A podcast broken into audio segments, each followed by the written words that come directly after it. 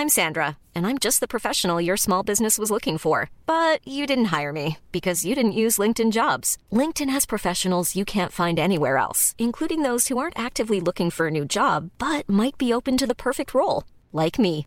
In a given month, over 70% of LinkedIn users don't visit other leading job sites. So if you're not looking on LinkedIn, you'll miss out on great candidates like Sandra. Start hiring professionals like a professional. Post your free job on linkedin.com/people today.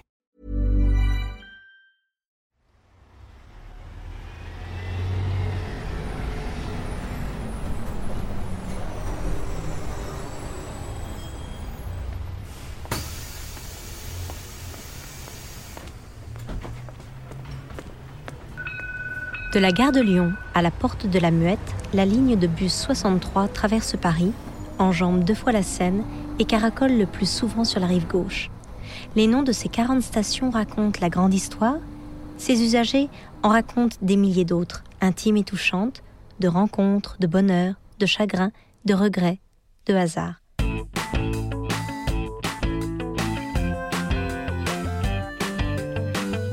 Jardin des plantes, Jean-Michel Paillet. Anne-Sophie tourne deux fois la clé dans la serrure, inquiète, pas certaine d'avoir éteint la lumière avant de sortir, d'avoir bien fermé la fenêtre de la chambre au cas où il se mettrait à pleuvoir, d'avoir assez couvert les gosses. Pourtant il fait beau. Elle se retourne. Louise se tient déjà au demi-palier, prête à dévaler l'escalier, à s'envoler dans les rues, et Théo encore là, tout près, le nez dans son bouquin, indifférent au reste du monde. A-t-elle bien fait de leur promettre cette balade à trois? Blouson, jean, basket, Anne-Sophie fait bien attention de ne pas se balader en grand-mère. Ses petits-enfants l'appellent Nan, ça lui convient. Lorsqu'elle vient passer quelque temps à Paris, elle leur propose chaque jour une sortie. Hier un cinéma, demain du shopping, aujourd'hui le jardin des plantes. Un programme de père divorcé. En fait, les animaux en cage, les bestioles naturalisées et les squelettes du Mésozoïque la dépriment. Les plantes aussi d'ailleurs mais rester toute la journée dans l'appartement de sa fille, avec la télé en fond sonore ou les jeux vidéo auxquels elle n'est jamais parvenue à s'intéresser, c'est trop pour elle. Pas tant pour ces bruits parasites d'ailleurs, que pour l'appartement lui-même. Elle y a pourtant vécu quelques années, lorsque ses parents en avaient fait l'acquisition, à la laborieuse période de son adolescence, mais elle n'y rattache aucun bon souvenir. Dès qu'elle l'a pu, elle s'en est échappée. Après le bac, avec Sandrine, la copine de toujours, elles avaient pris une chambre en ville, sur la rive droite, loin. Anne-Sophie avait eu besoin de changer son lieu de vie. De vie tout court d'ailleurs, après l'histoire avec Frédéric. Ses parents, qui n'étaient au courant de rien, avaient trouvé son départ saugrenu et la dépense qui en découlait stupide. Aussi avait-elle dû l'assumer seule, travailler pour payer ses neuf mètres carrés bien à elle dans le dixième arrondissement. Travailler pour s'offrir sa liberté, c'était dans l'air du temps. Deux ans plus tard, Sandrine abandonnait ses études pour se marier, et elle, Anne-Sophie, quittait Paris pour s'inscrire en maîtrise à Toulouse, où habitait Thierry, un étudiant en aéronautique qui serait un jour le père de sa fille, Aurélie. L'appartement du 7e arrondissement, elle n'y retournait pas souvent. Elle s'était faite à Toulouse, et lorsque son père rejoignit définitivement sa mère au Père-Lachaise, libérant l'appartement, c'est Aurélie et son mari qui s'y installèrent, et c'était très bien comme ça. 85 mètres carrés dans ce quartier, une aubaine pour un jeune couple. Sur le trottoir, Louise lui attrape la main et gazouille des histoires de l'école devant lesquelles Anne-Sophie fait mine de s'extasier. Comme d'habitude, Théo ne dit rien. Il garde son livre sous le bras. Une trentaine de mètres devant eux, le 63 quitte son arrêt. Pas grave, ils prendront le suivant, ils ne sont pas pressés. Anne-Sophie a pourtant failli courir en l'apercevant. Un réflexe. Cela remonte à sa dernière année dans l'appartement, l'année du bac, lorsqu'elle avait rencontré Frédéric dans une soirée chez Sandrine peut-être, au lendemain des vacances de février. Il habitait vers Ivry, dans les brumes indistinctes de la banlieue Est, préparait une licence d'allemand à Sancier, jouait du djembé et avait les plus beaux yeux du monde. Ils s'étaient donné leur premier rendez-vous à l'entrée de la grande serre tropicale, après qu'il lui eut fait découvrir les premiers albums de Tardy, une BD se déroulant dans ce décor de feuilleton dont elle ignorait tout. Avant Frédéric, la BD ne l'avait jamais intéressée. En attendant le bus, Théo lit. Louise demande si on pourra acheter des cacahuètes, et Anne-Sophie repense à Frédéric. Le jardin des plantes était devenu leur spot. Elle n'a jamais complètement oublié leur promenade parmi les massifs étiquetés, leurs baisers dans les allées désertes, leur certitude que tout cela durerait éternellement. Les semaines passant, ses devoirs et la perspective du baccalauréat la laissaient totalement indifférente et même assez perplexe. Pensées, mathématiques, chimie, géographie lui paraissaient vulgaires en regard de ce qu'elle vivait aux côtés de Frédéric. La rive gauche vibrait encore des élans du mois de mai qui avaient enflammé les rues du quartier latin une petite dizaine d'années auparavant, et Anne-Sophie sentait le printemps lui pousser dans le corps. Un copain de Frédéric, germanophone lui aussi, leur avait laissé la clé de sa chambre, boulevard Saint-Marcel. Sandrine servait d'alibi. Le machiniste du 63 immobilise son véhicule de sorte que la porte avant s'ouvre juste en face de Louise, qui lui a fait signe. Elle saute à bord et court occuper une place tout au fond. Sa grand-mère paye, Théo suit, les passagers les dévisagent avec indifférence. Derrière eux, une altercation entre un type au long cou et son voisin. Le bus redémarre. Le cœur d'Anne-Sophie se serre. En fait, depuis toutes ces années, elle n'a plus emprunté cet itinéraire en bus, et surtout, elle n'est jamais retournée au Jardin des Plantes, comme si elle s'en méfiait, craignant de raviver une douleur qui l'effraie aujourd'hui encore. Tout est resté terriblement présent dans sa mémoire. Elle pourrait décrire avec précision la jardinière, à gauche de l'entrée où Frédéric l'attendait, assis sur le rebord de ciment, car bien qu'à chaque rendez-vous elle soit arrivée à l'heure, il était déjà là, patient, serein, heureux, pensait-elle. Elle avait même parfois tenté de venir plus tôt dans l'espoir de le surprendre en s'installant à sa place, le dos chatouillé par les plantes vertes. Mais non, son amour était là, observant des jeux d'enfants sur la pelouse, un retraité flânant, des nuages qui filochaient. Alors, elle l'observait à son tour, de loin, cachée, retardant le moment de leur retrouvaille, un peu troublée de découvrir ses gestes, ses mimiques, ses attitudes qui ne sont qu'à nous, dont nous n'avons pas toujours conscience et qui s'effacent lorsque nous nous retrouvons en compagnie. Dans ces moments-là, il semblait lui appartenir pleinement. Jardin des plantes, l'arrêt est très bref. Le bus est déjà loin lorsque le trio se présente à l'accès sur le quai Saint-Bernard. 31 euros pour trois entrées, pas donné. À chaque fois qu'elle revient à Paris, Anne-Sophie doit revoir son budget loisir à la hausse. Louise tient à commencer par les chevaux de Prévalski, dont elle parvient à prononcer le nom comme si elle l'avait fait toute sa vie. Théo n'est pas contre, mais en route, il s'arrête devant le kangourou. Leur grand-mère avance jusqu'au renard voisin en se rappelant que l'on dit fuche en allemand. Reste du lycée ou souvenir de Frédéric? Il ne lui infligeait pourtant jamais de leçons de langue. Lorsqu'elle arrivait, il glissait le livre du jour dans sa poche. Il ne pouvait imaginer sortir sans un livre. Anne-Sophie parvenait tout juste à lire le nom de l'auteur, Paul Celan, Thomas Bernard, d'autres. Les singes, puis les fauves, puis les serpents, les enfants la tirent vers les animaux qui les fascinent. Pas la volière, et c'est tant mieux, elle a horreur des oiseaux. Ils se perdent un peu dans les allées, repassent trois fois devant le sanglier de Fisayas, finissent par trouver le pavillon des reptiles, pas loin de la sortie sud. Anne-Sophie traîne devant les couleuvres. Louise s'impatiente, Théo rêve d'une glace, mais leur grand-mère éternise la visite, sans expliquer ce qui la retient là. Sans pouvoir s'avouer qu'elle a un peu peur de se retrouver devant la grande serre en métal vert avec son bac à fleurs en ciment sur le côté, tout près. Sa liaison avec Frédéric s'était installée dans leur calendrier. Elle aimait bien ce mot liaison qui la poussait dans un monde adulte. Le 3 juin, un rendez-vous avait été pris à 12h30 après les cours. Anne-Sophie n'avait aucune hésitation sur la date, c'était celle de son anniversaire. Et même plus tard, elle se souviendrait toujours tristement de ce 3 juin. Pour une fois, elle arriva la première, ce qui l'avait d'abord amusée, et en même temps légèrement déçue, comme si un rituel tacite s'effondrait. Elle allait pouvoir le taquiner. Elle s'installa à la place exacte de Frédéric, adopta une de ses poses, regretta de ne pas avoir de livres à feuilleter et contempla les nuages sans les voir elle refusait d'être inquiète.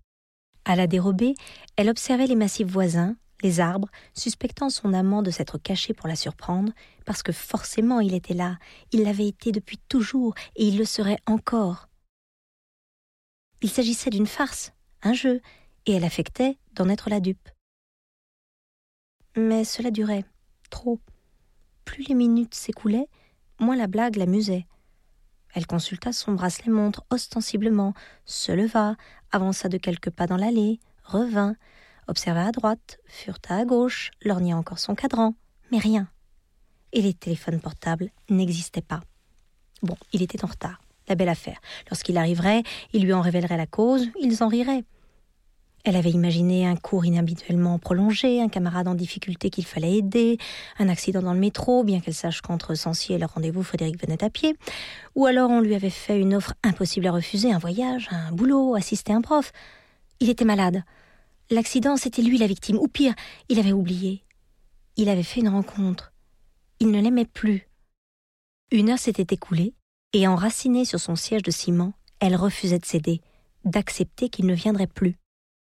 Il n'avait envoyé aucun messager pour la prévenir de son absence, mais peut-être avait-il fait parvenir un message chez elle. Un mot dans la boîte aux lettres, un appel téléphonique, une alerte chez Sandrine. Elle avait été stupide de rester là, inutile, alors que, sans doute, tout se jouait ailleurs. En courant, elle avait retraversé le jardin des plantes et le bus l'avait déposée au bout de la rue Jean-Nicot. Elle courait. Elle rejoignit l'immeuble le souffle court, mais la boîte aux lettres était vide. Aucun message téléphonique lui assura sa mère, et plus tard, Sandrine confirma qu'elle ne savait rien. Rien de rien, assura-t-elle.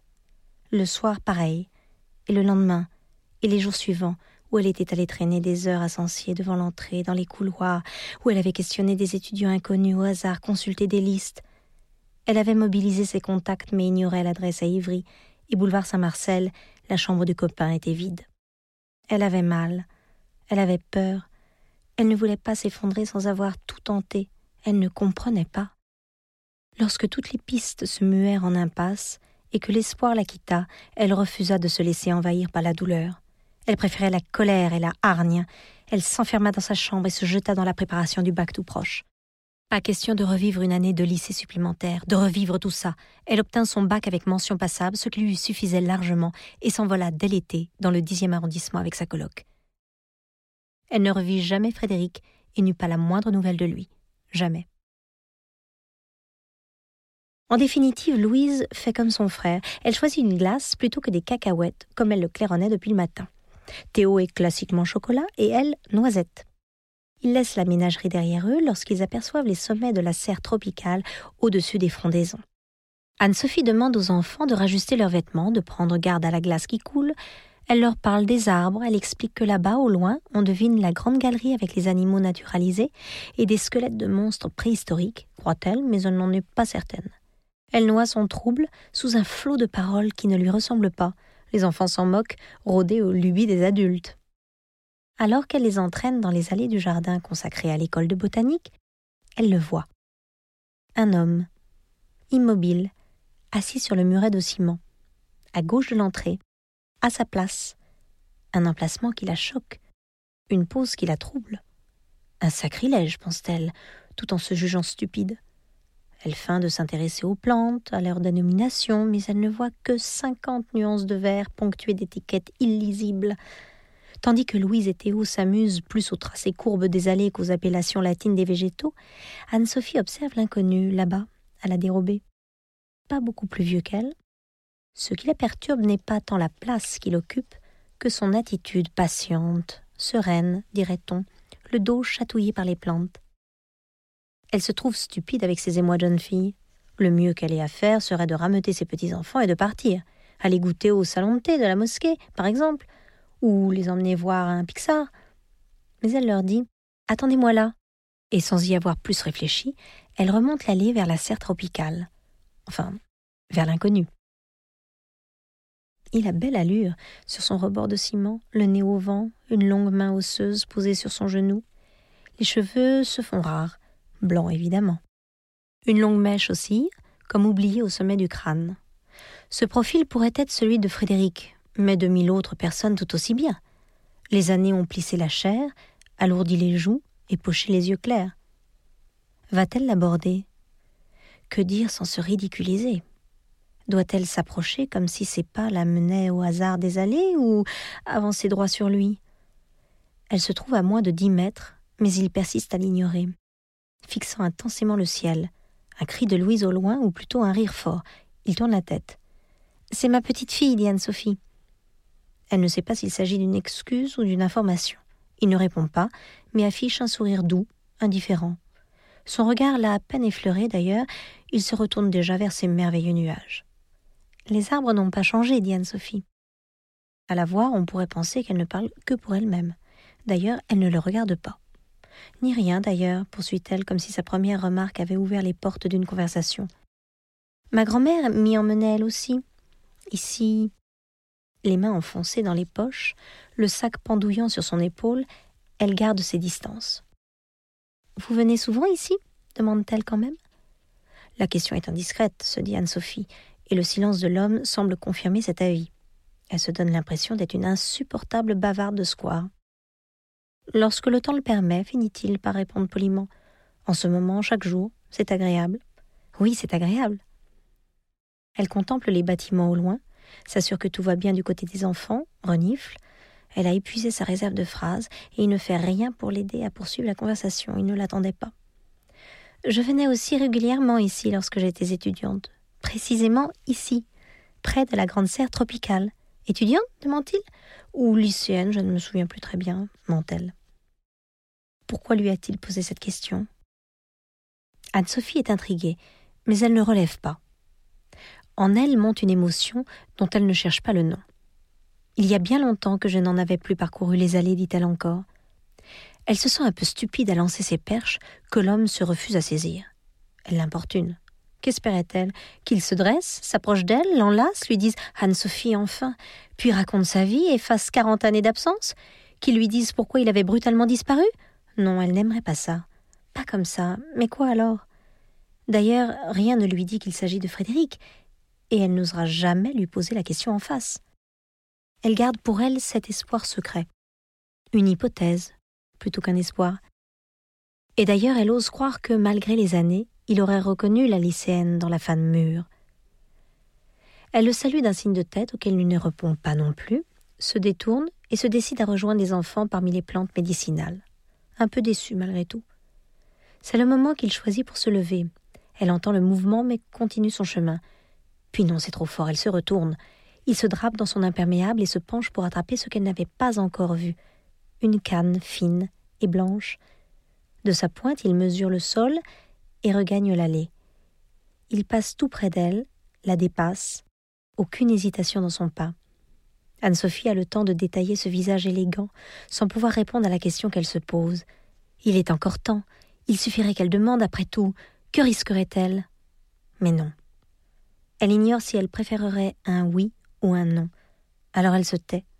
C'est lui qui marque un temps d'arrêt et tourne très légèrement la tête sans lui faire exactement face. À demain C'est à peine une question dont il n'attend même pas la réponse. Il reprend son chemin et Anne-Sophie le regarde s'éloigner, si tranquille, dans ce jardin qui ne changera jamais. Un podcast imaginé et produit par Podcasters Media, enregistré chez Studio Line. Nous espérons que vous avez passé un bon moment. Si c'est le cas, surtout n'hésitez pas à le faire savoir à vos proches, copains, collègues, voisins, amis, parents. Bref, à tous ceux que vous aimez ou estimez. Vous pouvez aussi le dire sur Insta ou Facebook et nous mettre 5 étoiles sur l'application Apple Podcast. Les étoiles nous donnent des ailes. Enfin, écoutez-nous, réécoutez-nous et donnez-nous de vos nouvelles sur notre site www.podcastersmedia.com. Onglet Contact. À très vite.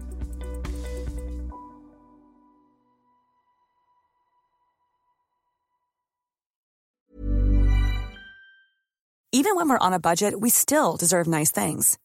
Quince is a place to scoop up stunning high-end goods for 50 to 80% less than similar brands. They have buttery soft cashmere sweaters starting at $50, luxurious Italian leather bags, and so much more. Plus, Quince only works with factories that use safe, ethical, and responsible manufacturing. Get the high-end goods you'll love without the high price tag with Quince. Go to quince.com/style for free shipping and 365-day returns.